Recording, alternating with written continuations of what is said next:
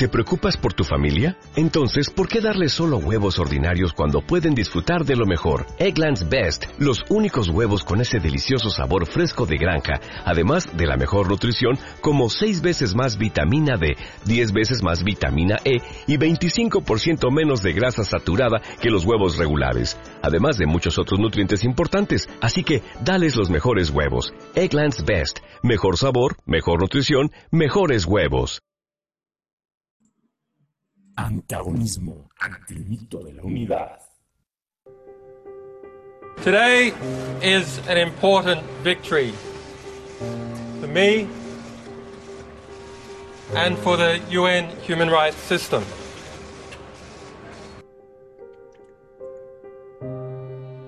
porque querían quebrarlo a Julian Assange psicológicamente, físicamente, poniendo, aislándolo, quitando el internet, prohibiéndole visitas, poniéndole reglamentos absurdos. Creo que hasta reglamentaron la comida del gato. Pero no se quebraba Julian Assange. La gota que ramó el vaso fue que hace pocos días Wikileaks publicó algo que ya se sabía, pero con el alcance mundial que tiene Wikileaks, ahora lo conoce todo el planeta, que es el caso de corrupción que va a llevar a Lenín Moreno a la cárcel. No solo hemos tenido un traidor, sino un corrupto completo como presidente de la República. De lo que ha pasado el día de ayer es la ruptura total del derecho internacional, el principio de asilo, un principio civilizatorio fundamental, eh, la constitución de la República del Ecuador, además que Julián Sánchez era ciudadano ecuatoriano, nuestra constitución prohíbe la extradición de un ciudadano ecuatoriano, y además se rompió la convención de Viena. Entró policía extranjera a suelo patrio, la Embajada del Ecuador, con el permiso del gobierno ecuatoriano. Lo que se ha vivido el día de ayer es realmente un horror, es un día de luto para la humanidad, Hoy anuncio que la conducta irrespetuosa y agresiva del señor Julian Assange, las declaraciones descorteses y amenazantes de su organización aliada en contra del Ecuador y sobre todo la transgresión de los convenios internacionales han llevado la situación a un punto en que el asilo del señor Assange es insostenible e inviable. Ecuador, soberanamente, da por finalizado el asilo diplomático otorgado al señor Assange en el año 2012.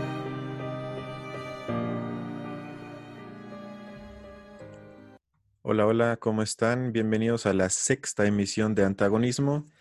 Y bueno, como ya oyeron en la entrada, em, hoy quiero tocar el tema de Juliana Sánchez. Entonces voy a tratar de abordarlo desde perspectivas que me parecen eh, que en el espacio público no se han tematizado lo suficiente porque para mí, en esencia, el debate es sobre nuestra libertad o sobre la libertad en el siglo XXI. Entonces, espero que me explique bien y pueda profundizar en los puntos que me parecen importantes. Entonces, bueno, como siempre, eh, quiero mostrarles una nota introductoria, sobre todo para la gente que quizás no ubica bien quién es Julian Assange, qué es Wikileaks.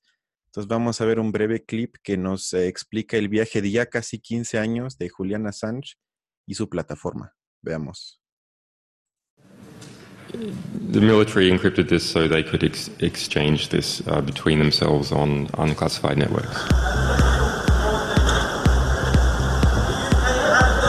This is um, our interface to this material, brief description of what it's about, form of military activity.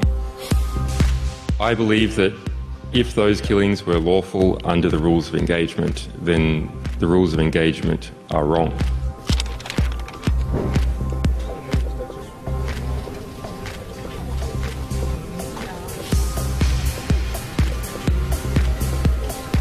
It's clear that it will shape an understanding of what the past six years of war has been like, uh, and that the course of the war needs to change. Come on, fire. Yeah, roger. Keep shooting. Keep shooting. Uh, uh, reaction.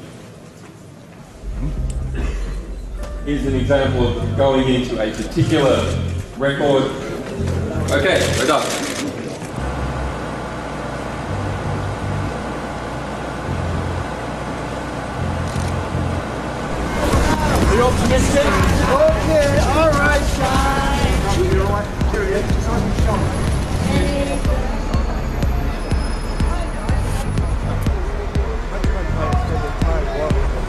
Struggle for justice for me and others continues. Well, it's great to smell fresh air of London again.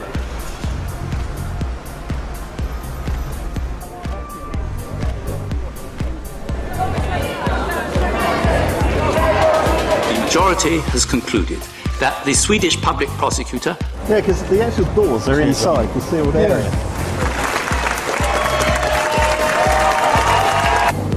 I say it must turn back. As WikiLeaks stands under threat, so does the freedom of expression and the health of all our societies. Next year will be equally busy. WikiLeaks has already The working group maintains the arbitrary detention of Mr. Assange should be brought to an end, and um, his physical integrity and his freedom of movement should be respected. How sweet it is. This is a victory that cannot be denied.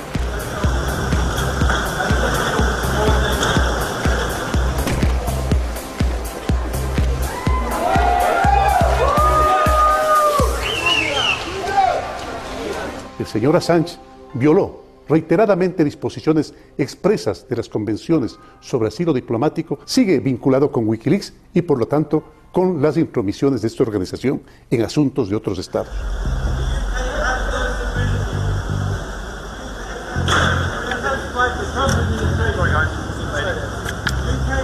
Julian Assange is no hero. He is hidden from the truth for years and years.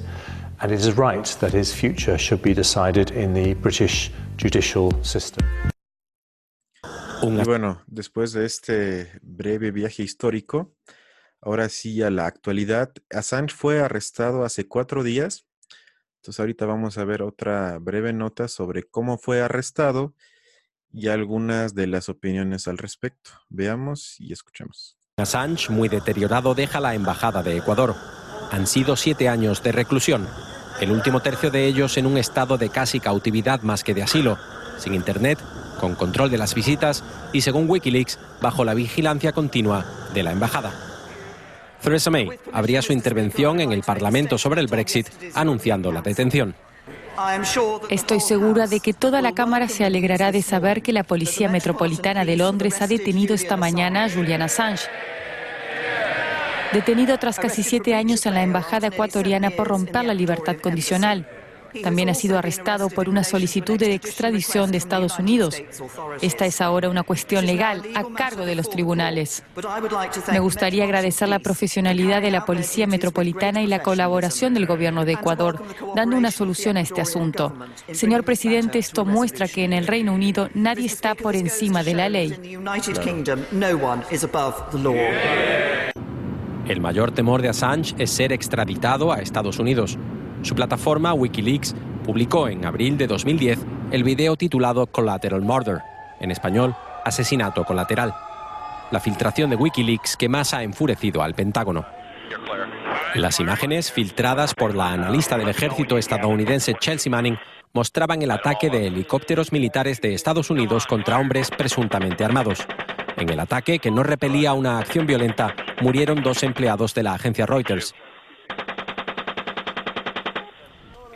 Las acusaciones de violación contra Assange se produjeron tres meses después.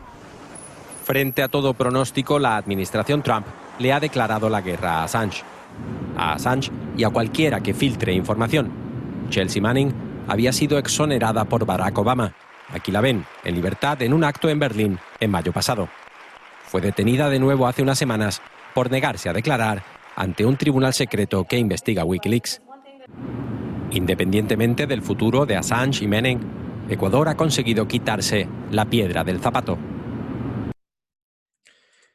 Y bueno, em, ya vimos quién es Julian Assange, qué es Wikileaks, que en pocas palabras es una plataforma que filtra información de las agencias de inteligencia de muchos países, pero que sobre todo se enfoca en los Estados Unidos y que entonces que eso provoque el enojo de agencias como la CIA parece obvio, pero bueno, ahora vamos a preguntarnos, bueno, vamos a oír eh, una entrevista que le hicieron a Julian Assange hace un poco más de un año, donde él ahorita va a exponer en que, según su punto de vista, qué es la vigilancia y por qué es tan importante la vigilancia para los estados. Escuchemos.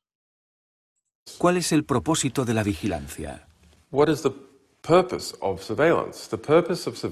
El propósito de la vigilancia es predecir, vigilar, conseguir información, hacer una predicción, desarrollar un plan para frenar a la gente o controlar el comportamiento de la gente de cierta manera. Pero esta interacción tan rápida significa que la red de personas se vuelve más impredecible. Hemos visto ejemplos de ello. El Brexit o la elección de Donald Trump son claros ejemplos. Piense en todo el dinero que se ha gastado en las elecciones de Estados Unidos. Moody's, que es una de las grandes firmas financieras, predijo que Hillary Clinton ganaría. Se jugaron su enorme reputación al decir eso y se equivocaron. Miles de millones o tal vez cientos de miles de millones. apostaron por esa predicción y se equivocaron. ¿Cómo es que toda esa atención puesta por las firmas financieras, firmas políticas, de los entrevistadores y matemáticos para tratar de entender la dinámica en las elecciones americanas fue totalmente equivocada? Es debido a que la red de gente interactiva es cada vez más impredecible.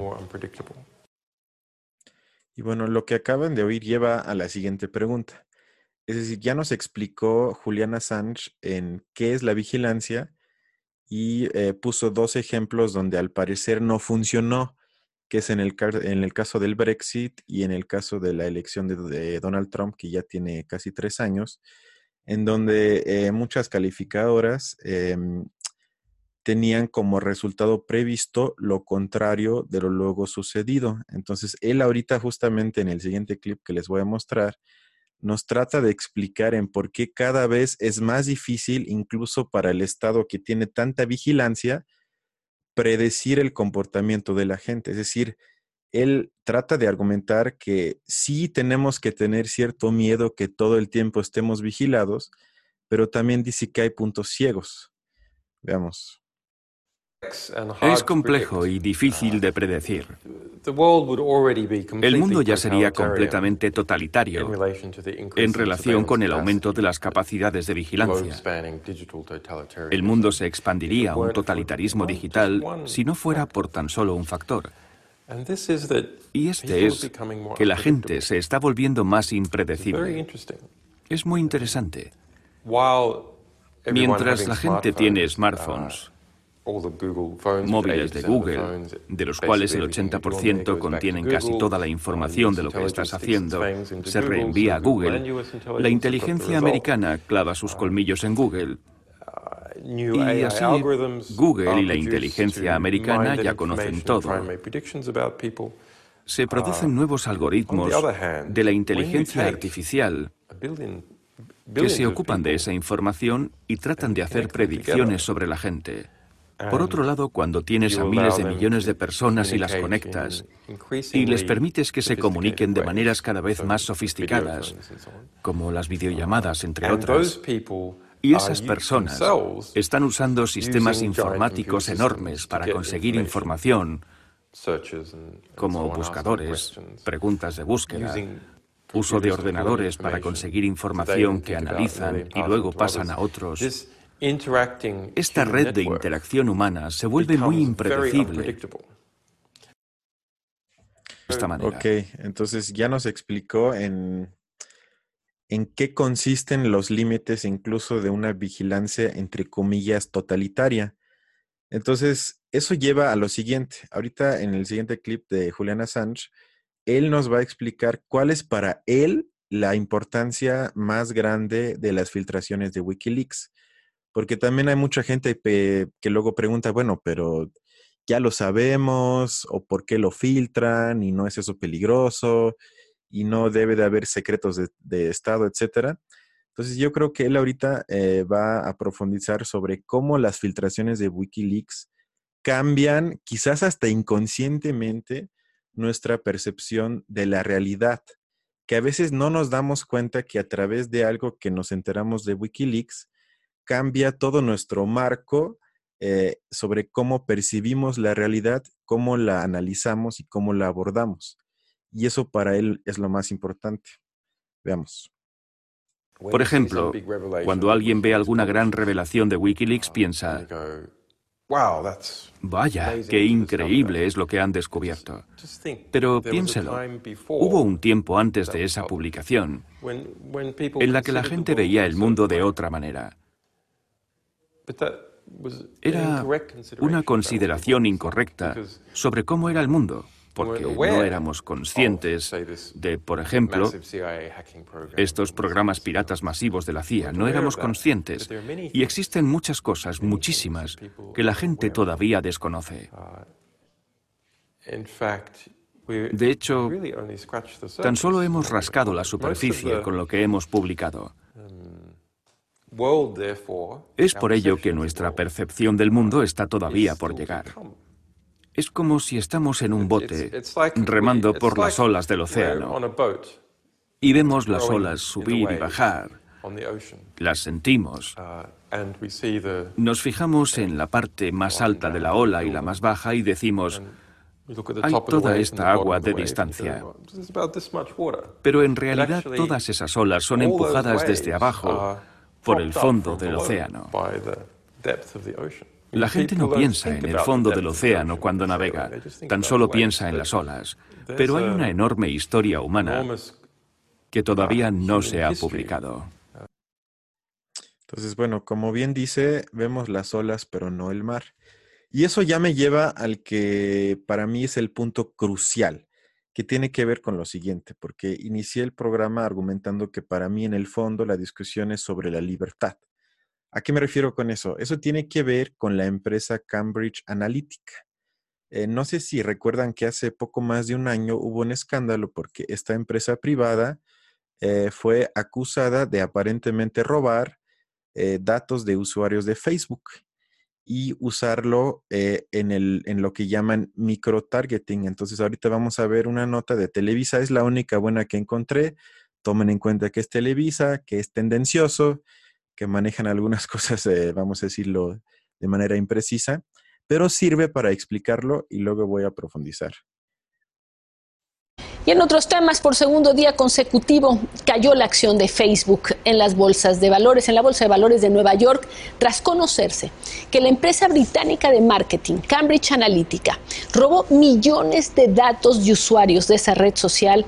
Eso ya es lo primero, que ya quedó claro que no se lo robaron, sino que le pagaron a Facebook por esos datos.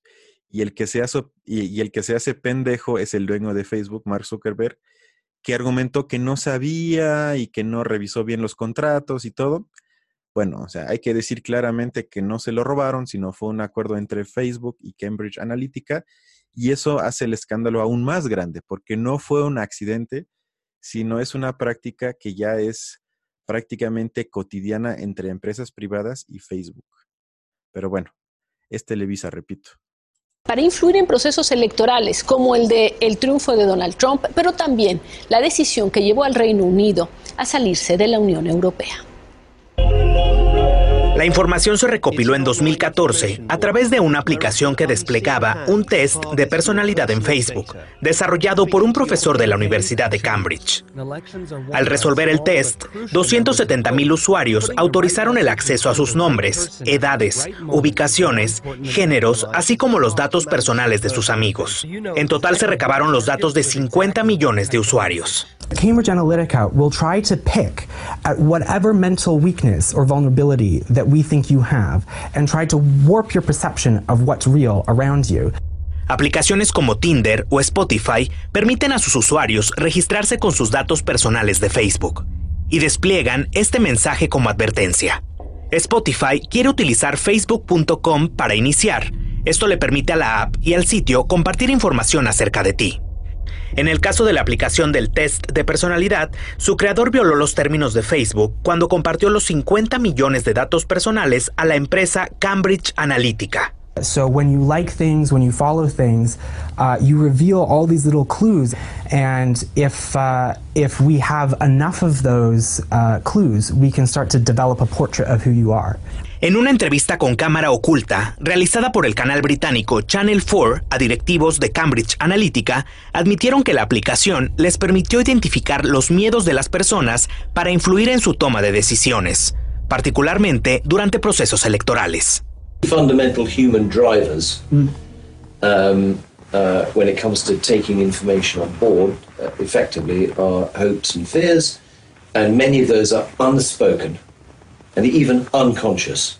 And our job is to get is to drop the bucket further down the well than anybody else. To understand what are those really deep-seated underlying En 2016, Cambridge Analytica trabajó en Estados Unidos para la campaña presidencial de Donald Trump. Aseguran que otros países también han requerido sus servicios. Mexico, Malaysia, and now moving into Brazil. China. Brazil is big. Australia, China. Usted se da cuenta, eso quiere decir que cada vez que utilizamos una red social, cada vez que le damos un like, que decimos que algo nos gusta, que no nos gusta, la forma en que nos movemos, las cosas que vemos, sirven o han servido, podrían potencialmente servir para que gente como esta utilice lo que sabe de nosotros y nos mande una falsa noticia, nos mande algo que prenda nuestros miedos y modifique nuestro comportamiento, sobre todo, por ejemplo, en una elección. Sí, Denise, tiene razón. Pero más allá de eso, em, ya nos quedó claro qué es Cambridge Analytica. Es una consultora que se dedica prácticamente a analizar nuestro comportamiento en las redes. Por eso eh, establece un contrato con Facebook y luego se lo vende, o sea, puede ser a gobiernos, puede ser a partidos políticos, etcétera. Entonces, pero aquí es el punto crucial para mí, porque eso justamente nos lleva a preguntarnos si lo que aparentemente aparece como lo más libre posible, es decir, ¿qué nos podemos imaginar como más libre que buscar cosas en Internet, que surfear en Internet? Entonces, justamente Cambridge Analytica nos alertó que para nada somos libres, sino que justamente somos guiados de cierta manera sin que nos demos cuenta en Internet. Es decir, que muchas veces nos aparecen cosas que los algoritmos de Google nos sugieren. Entonces, digamos, nos encerramos en una burbuja que tiene que ver con nuestros gustos, con nuestras fobias, etcétera. Entonces, ahí no existe libertad, que uno se mete y está en un espacio libre y que busque todo lo que uno aparentemente quiere. Entonces, ahí para mí es lo más importante, porque de eso es lo que nos alertó Julian Assange. Y eso para mí es lo más importante y por eso yo creo que él fue arrestado y ha sido tan atacado por el establishment, porque justamente lo que él nos transmitió es que estamos en un momento histórico en el que la no libertad es percibida como libertad. Y esa forma de no libertad experimentada como libertad es la forma más peligrosa de no libertad, porque la gente cree que es libre en su, no, en su condición de no libertad. Es decir, el sujeto pierde la conciencia de su no libertad. Entonces, porque si nos comparamos, por ejemplo, con China o con Rusia, que mucha gente argumenta, bueno, ¿y por qué no se filtran cosas de esos países? Que esa crítica quizás tiene algo de razón, pero si uno habla con gente de esos países, ellos no se hacen ilusiones. Ellos saben que en su gobierno hay límites y que no hay libertad plena. En China para nada, en Rusia con muchos límites. En cambio, se supone que nosotros somos parte de Occidente y estamos en el reino de la libertad. Y ese mito es el que rompe Julian Assange con sus filtraciones. Y eso para mí es lo más importante. Y por eso es tan crucial que nos demos cuenta que en el fondo estamos debatiendo sobre qué es la libertad hoy en día y si en serio somos libres y qué tanto nos afecta nuestro comportamiento en redes y qué tanto le damos alimento a empresas como Cambridge Analytica y luego cuánto esas empresas pueden eh, tener influencia en decisiones políticas muy importantes para países, pero para toda la humanidad, se puede decir. Entonces, como ya mencioné, hablamos de China y Rusia. Em, seguramente algunos de ustedes, si no es que casi todos, han visto capítulos, si no es que todos puede ser, de la serie Black Mirror de Netflix. Entonces, ahí hay un capítulo, pero varios que tratan el tema, digamos, de una distopía que tiene que ver con el mundo digital, pero hay uno que me parece que es el capítulo 1 de la temporada 3, si no me equivoco, eh, en el que la protagonista eh, usa su celular todo el tiempo y es evaluada por su entorno y por sus acciones. Entonces podemos pensar, bueno, pero eso es una distopía, etcétera. Pero ahorita vamos a ver un clip que nos explica que eso en China en un año ya será realidad, incluso peor. Y eso es muy interesante porque eso lleva a cuestiones que no tienen que ver con Julian Assange, pero que otra vez vamos a lo mismo. ¿Qué es la libertad hoy en día y qué tanto tiene que ver con libertad lo que quieren implementar en China? Veamos. Ella no ha pagado la cuota de su préstamo y ahora no puede reservar más vuelos. Él visita poco a sus padres, por lo que se le recortarán las prestaciones sociales. Él juega demasiado con la computadora y ahora no podrá inscribirse en un colegio privado. Parece una tétrica película de ficción. Pero según el plan de gobierno, a partir de 2020 será realidad en China. Con aplicaciones en los celulares se registrarán los datos de los ciudadanos con un sistema de puntos. Un buen comportamiento, como pagar las facturas a tiempo o respetar las normas de tráfico, se premiará con más puntos. Una conducta negativa será sancionada restándolos. Actualmente están en fase de prueba varios proyectos. La participación aún es voluntaria. El gobierno quiere ciudadanos intachables, según su propia concepción. Y como en China el celular es casi omnipresente, el control es sencillo. Bancos, comerciantes en línea, redes sociales o de citas cooperan con las autoridades recopilando datos. Además, en el país hay 170 millones de cámaras de vigilancia con reconocimiento facial. Cualquier ciudadano puede observar a otro cruzando el semáforo en rojo desde la pantalla de una parada de autobús. Un nuevo espacio para la humillación pública. Actualmente ya existen listas de ciudadanos morosos, afirma Maraike Olberg, experta en China. En Internet, el gobierno advierte con caricaturas sobre las posibles sanciones. Hay páginas estatales en las que se puede leer.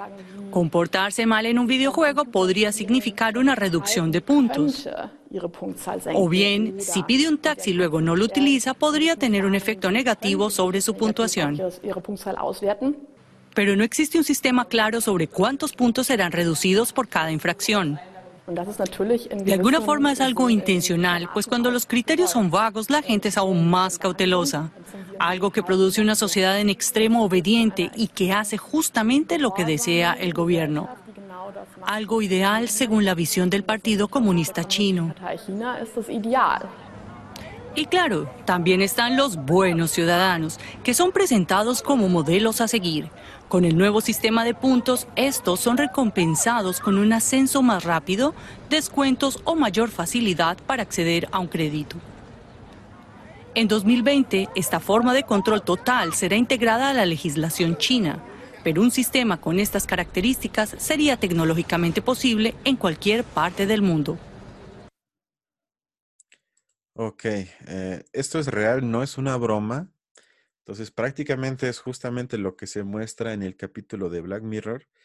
Y eso lleva a paradojas interesantes, porque usando una analogía con la moda, eh, puede existir ahí una doble excepción sistémica. ¿A qué me refiero? Es si hablamos, por ejemplo, de moda en cuestiones de ropa, por ejemplo, entonces eh, tenemos que darnos cuenta que hay en la parte de arriba y en la parte de abajo una, entre comillas, doble libertad. ¿A qué me refiero? Es que, por ejemplo, en cuestiones de moda ropa, como ya dije, la clase media o las clases, digamos, que no están en ambos extremos, siempre tratan de subir un escalón y alcanzar la clase o la gente que está un poco arriba de ellos. Es decir, ellos se fijan en qué tiene la gente, por ejemplo, en el qué lleva la, la gente en la televisión, o en su trabajo, o en su entorno, o en el gimnasio, etcétera, y tratan de copiar su estilo, entonces tratan de ver qué está de moda y tratan de adaptarse.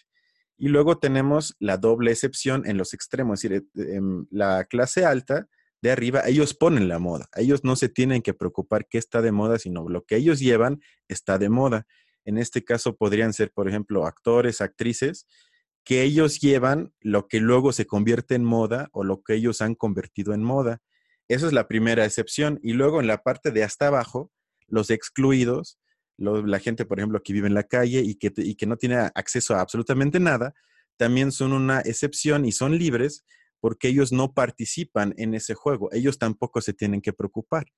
¿Por qué lo menciono? Porque eso sería una analogía posible lo que pasa con el sistema de puntos en China, porque nadie podrá creer en su sano juicio que los, que los miembros del Partido Comunista único en China se van a preocupar por el puntaje y por su comportamiento. Y tampoco eh, vamos a creer que la gente pobre en China que vive en la calle se va a preocupar porque ellos como no tienen acceso a nada, tampoco tienen el miedo de perder algo. Entonces ahí son paradojas que pueden existir, eh, pero que advierten en el fondo algo muy peligroso. O sea, creo que ahí nos tenemos que preguntar, como dije al inicio, qué significa hoy en día para nosotros la libertad y sobre todo cómo afecta el mundo del Internet, del mundo digital a nuestra concepción de libertad. Y tenemos que yo creo que profundizar en el debate y no hablar nada más de Juliana Sánchez, que es grave y hay que apoyarlo, hay que salir a marchar, hay que protestar, sí, sin ninguna duda, pero yo creo que el mensaje más importante de él, y él estaría feliz si estaríamos hablando de libertad en el siglo XXI. Y con esto quiero concluir. Les recomiendo el libro de Juliana Sánchez que escribió sobre Google. Él vio al jefe de Google Schmidt en 2014, me parece. Escribió un libro muy interesante que ahorita van a ver aquí, arriba, eh, perdón, al lado, en la pantalla eh, que les voy a mostrar. Ese se lo recomiendo, es muy bueno. Todavía lo encuentran, me parece, en Gandhi y en Sótano. Y en conclusión, para mí, Julian Assange fue arrestado justamente por eh, poner el dedo sobre la no libertad en la parte de Occidente a nivel mundial. Yo creo que eso es su mensaje más importante y entonces yo creo que por eso tuvo que pagar porque eh, mucha gente argumenta y todavía hoy siguen con ese discurso chafa que, por ejemplo, que Donald Trump ganó porque hackers rusos eh, tuvieron influencia y manipularon a la gente y por eso alguien como Donald Trump pudo ganar. Y lo que Assange justamente pone como evidente es que no, que la amenaza no viene del exterior, sino está integrada en el mismo sistema de los Estados Unidos, que fue Cambridge Analytica, una consultora gringa que se alió con Facebook, que hicieron contratos para vender información de usuarios y que con eso, con el micro-targeting que tiene que ver con, por ejemplo, si yo muestro cierta fobia hacia migrantes mexicanos, me van a bombardear todo el tiempo con eso. Entonces, así, digamos, ellos tratan de modificar mi comportamiento y ojalá, en última consecuencia, modificar mi decisión a la hora de dar mi voto. Entonces, él justamente dice, no, que ya tenemos que fijarnos que muchas consultoras privadas, ya sea gringas, ya sea europeas, etcétera, se alían con gigantes como Facebook, como Instagram, como Google, para tratar de influir en nuestro comportamiento. Y ese lo hace, y ese mensaje de Assange lo hace tan, tan peligroso para el establishment. Entonces, hablemos más de sobre qué es libertad para nosotros y menos sobre otras cuestiones. Como dijo Assange, veamos el mar y no nada más las olas. Les mando un saludo y espero que les haya gustado. Bye.